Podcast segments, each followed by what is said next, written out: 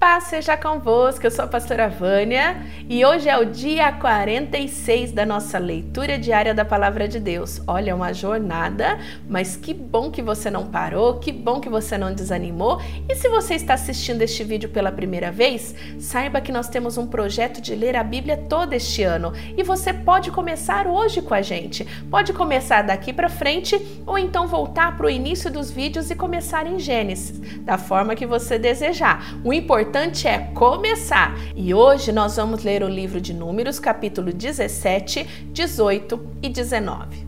Números 17.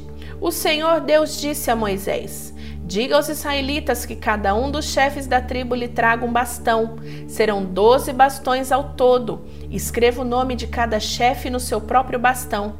Depois escreva o nome de Arão no bastão que representa a tribo de Levi. Haverá um bastão para cada chefe de tribo.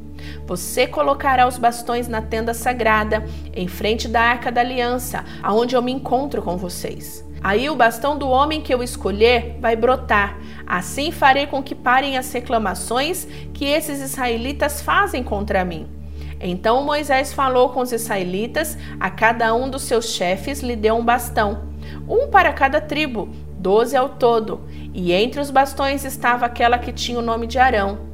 Moisés pôs os bastões na tenda, em frente da arca da aliança de Deus, o Senhor. No dia seguinte, Moisés entrou na tenda e viu que o bastão com o nome de Arão, que representava a tribo de Levi, havia brotado e tinha brotos, flores e amêndoas maduras. Aí Moisés tirou da presença do Senhor todos os bastões e levou os israelitas. Eles viram o que havia acontecido e cada chefe pegou o seu bastão. O Senhor Deus disse a Moisés: Ponha de novo o bastão com o nome de Arão em frente da arca da aliança. Ele ficará ali como aviso para os israelitas rebeldes. Assim, eles vão parar de reclamar contra mim e não serão mortos. E Moisés fez como o Senhor havia mandado. Aí o povo de Israel disse a Moisés: Estamos perdidos, vamos morrer. Sim, todos nós vamos morrer. Aquele que chegar perto da arca do Senhor morrerá. É sim, todos nós vamos morrer. O Senhor Deus disse a Arão: você, os seus filhos e outros membros da tribo de Levi serão responsáveis pelos erros cometidos no serviço da tenda sagrada. Porém, somente vocês e os seus filhos sofrerão por causa dos erros cometidos no serviço dos sacerdotes. Traga os outros membros da tribo de Levi, a que você também pertence, para ajudarem você e os seus filhos no serviço da tenda. Eles, os levitas, farão os serviços que você mandar e farão também os serviços da tenda, mas eles não deverão chegar perto dos objetos sagrados que estão no lugar santo ou no altar. Se eles fizerem isso, vocês morrerão e eles também. Os levitas trabalharão com você e farão todo o serviço da tenda, porém nenhuma pessoa estranha deverá trabalhar com vocês.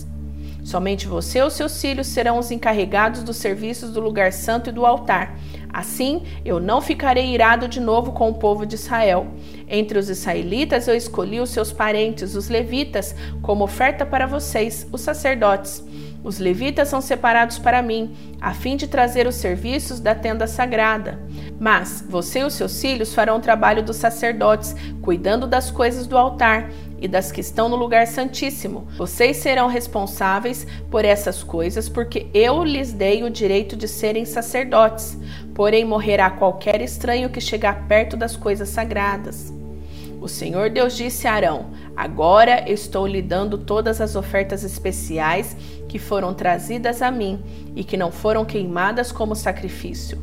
Eu dou essas ofertas a você e aos seus descendentes como aquela parte a que você tem direito para sempre. Das coisas mais sagradas e que não forem queimadas, você receberá o seguinte: as ofertas de cereais, as ofertas para tirar pecados, as ofertas para tirar culpa. Tudo que for trazido a mim como oferta sagrada pertence a você e aos seus filhos. Você comerá essas coisas no lugar sagrado, e somente os homens poderão comê-las, e serão uma coisa sagrada para você. Além disso, serão suas também as ofertas especiais apresentadas pelos israelitas, as quais estou dando a você, aos seus filhos e às suas filhas para sempre. Todos os seus parentes que estiverem puros poderão comer essas coisas. Estou dando a você a melhor parte dos primeiros produtos da terra e que os israelitas me trazem, isto é, o melhor azeite, o melhor vinho e o melhor trigo. Os primeiros produtos da terra que as pessoas trouxerem para mim serão de você. Todos os seus parentes que estiverem puros poderão comer dessas coisas. Tudo que na terra de Israel for dedicado somente para o serviço do Senhor Deus pertence a você. Todo o primeiro filho dos israelitas e toda a primeira cria dos animais que os israelitas oferecerem a mim pertencem a você. Mas o primeiro filho e a primeira cria dos animais impuros voltarão mediante a pagamento, a ser da pessoa que os ofereceu. O pagamento pelos meninos será feito a você quando eles tiverem um mês de idade e o preço serão 5 barras de prata, segundo a tabela oficial. A barra de prata, o ciclo, vale 20 geras. Mas a primeira cria das vacas, das ovelhas, das cabras não poderá ser comprada pela pessoa que a ofereceu. Ela pertence a mim e deve ser oferecida em sacrifício. Borrife o sangue dela no altar e queime a gordura como oferta de alimento, pois isso produzirá um cheiro que me agrada. A carne dela será sua, assim como o peito e a coxa direita das ofertas especiais são seus. Estou dando a você, aos seus filhos, às suas filhas para sempre, todas as ofertas especiais que os israelitas me oferecerem. Essa é uma aliança de sal que faço com você e com seus descendentes, e ela nunca deverá ser quebrada. O Senhor Deus disse a Arão: Você não terá terras nem propriedades em Israel, como os outros israelitas têm, no meio dos israelitas, eu sou a sua propriedade, a parte que você vai receber. O Senhor disse: Eu dou aos levitas todos os dízimos que o povo de Israel me oferece. Isso é o pagamento pelo serviço de cuidar da tenda sagrada. E nunca mais os outros israelitas devem chegar perto da tenda, porque isso seria um pecado que causaria a morte deles. Mas os levitas farão o trabalho da tenda e serão responsáveis pelos erros que cometerem.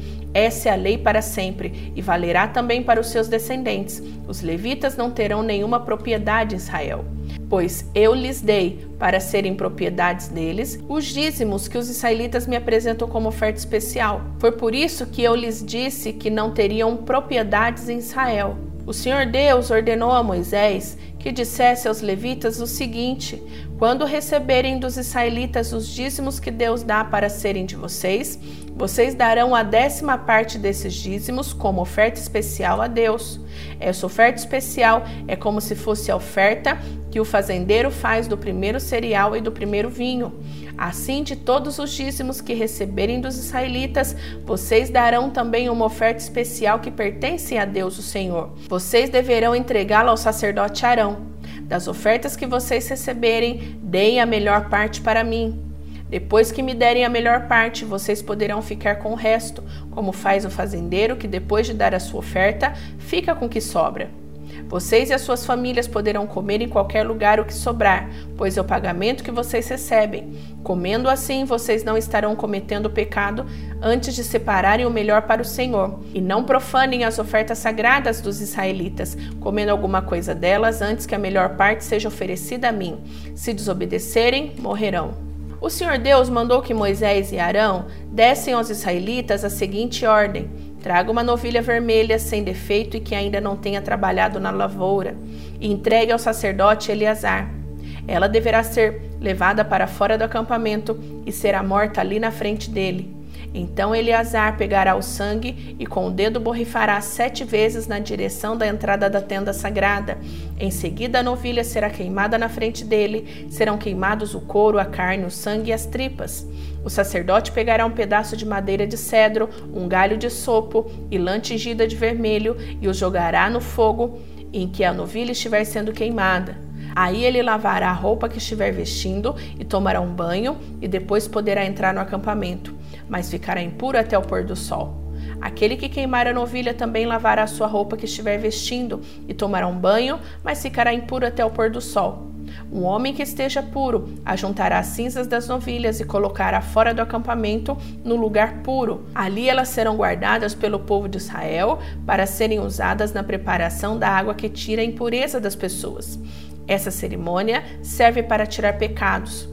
Aquele que ajuntar as cinzas deverá lavar a roupa que estiver vestindo, mas ficará impuro até o pôr do sol. Essa lei será para sempre, tanto para os israelitas como para os estrangeiros que moram com vocês. Quem tocar em algum defunto ficará impuro sete dias. No terceiro dia e no sétimo dia, essa pessoa deverá se purificar com a água da purificação e ficará pura.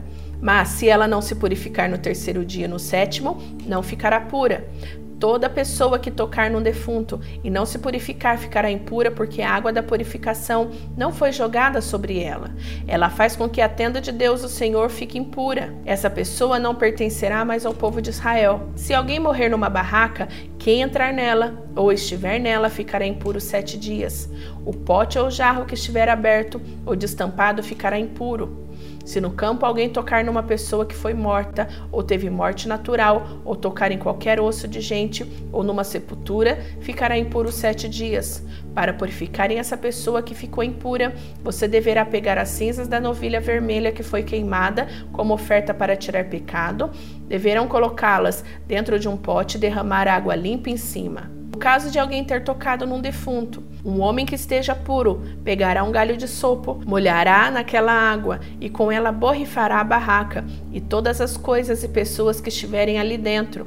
Se alguém tiver tocado em osso de gente ou numa sepultura, deverá ser borrifado com água da purificação por uma pessoa que esteja pura. No terceiro dia, no sétimo, quem estiver puro borrifará água sobre a pessoa impura. No sétimo dia, a pessoa ficará pura. Ela deverá lavar a roupa que estiver vestindo e tomará um banho, e ao pôr do sol ficará pura. No entanto, quem estiver impuro e não se purificar ficará impuro, porque a água da purificação não foi borrifada nele.